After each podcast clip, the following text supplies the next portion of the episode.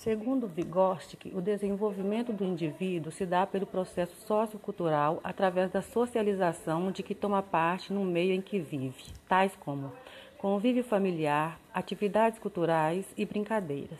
Também é por meio da socialização que adquirimos os sistemas simbólicos culturalmente partilhados como a linguagem.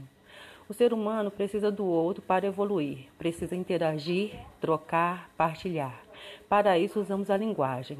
Segundo o teórico, grande parte do desenvolvimento infantil ocorre pelas interações com o ambiente que determina o que a criança internaliza.